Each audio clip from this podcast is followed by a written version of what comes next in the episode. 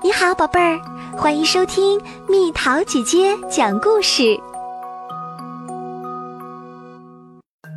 伊索寓言》：农夫和他的儿子们。汤普森先生有三个儿子：戴维、詹姆斯和彼得。汤普森先生是个非常勤劳的人。他整天都在他的葡萄园里工作，但是他那三个儿子却十分懒惰。汤普森先生总是为他们担心。有一天，汤普森先生对大儿子说：“戴维，今天你可以到园子里来帮我吗？我需要你的帮助，那些活儿。”我一个人干不了，戴维说：“可是爸爸，外边太热了，我今天太累了。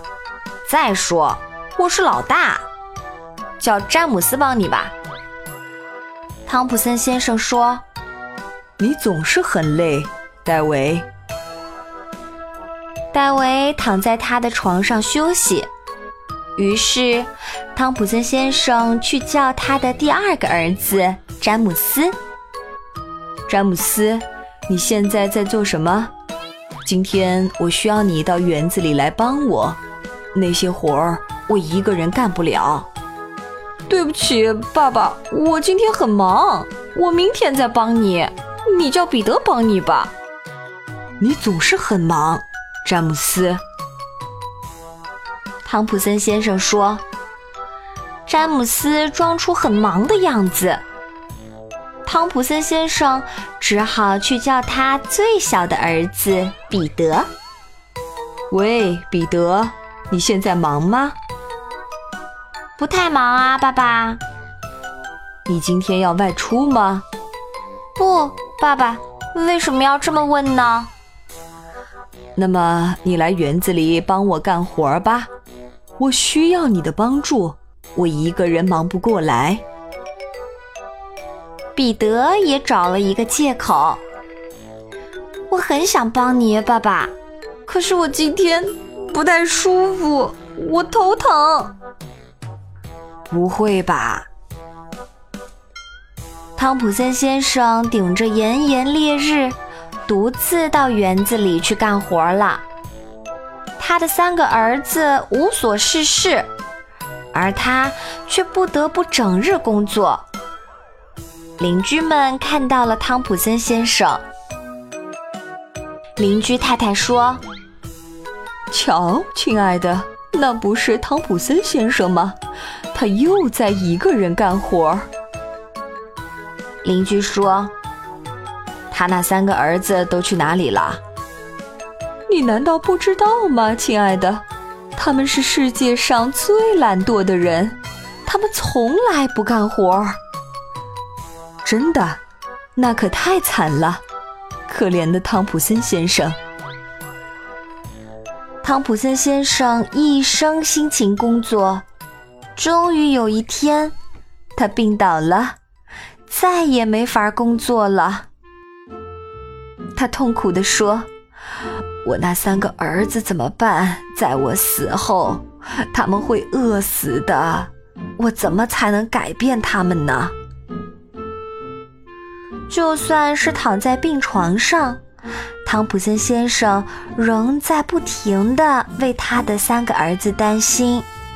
他想了又想，突然，他想到了一个好主意。于是，他叫来了三个儿子。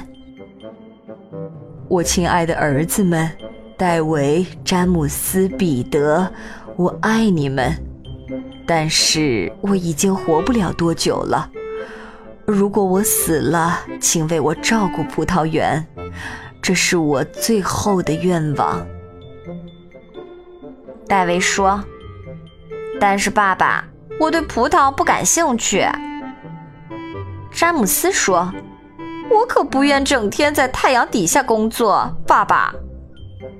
彼得说：“我想住在城里，我甚至不喜欢葡萄，爸爸。”三个儿子不停的抱怨，直到汤普森先生说出他的秘密。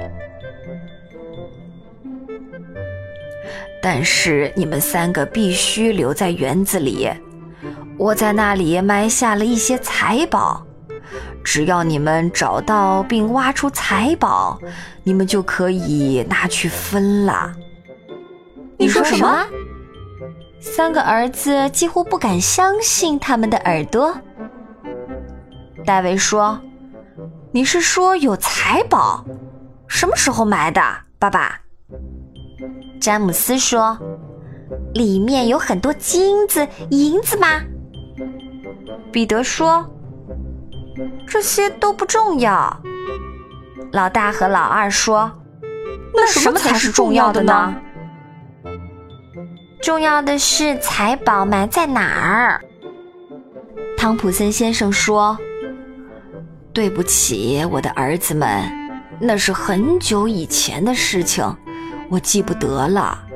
不过只要你们不断的挖，你们一定会找到的。”几天后，汤普森先生去世了。从第二天开始，戴维、詹姆斯和彼得。就开始挖财宝。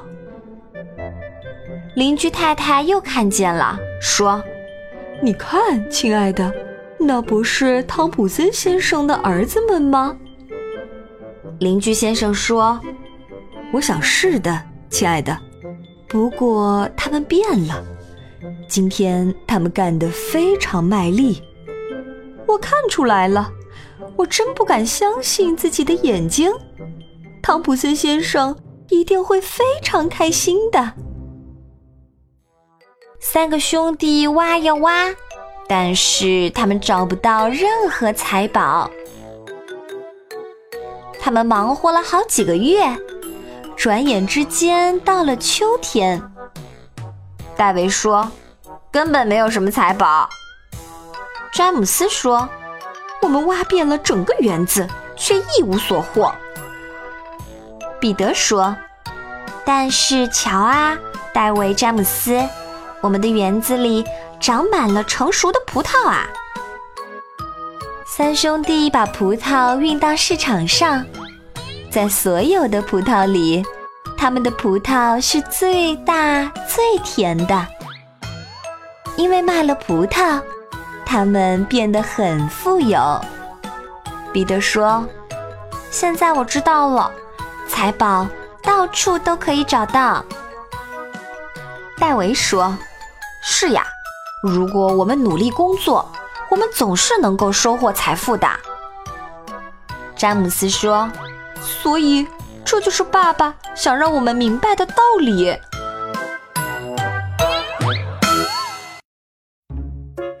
好啦，小朋友们，这个故事已经讲完啦。那么，农夫爸爸想让儿子们明白的道理是什么呢？那就是好运总是跟随着辛勤工作而来的哦。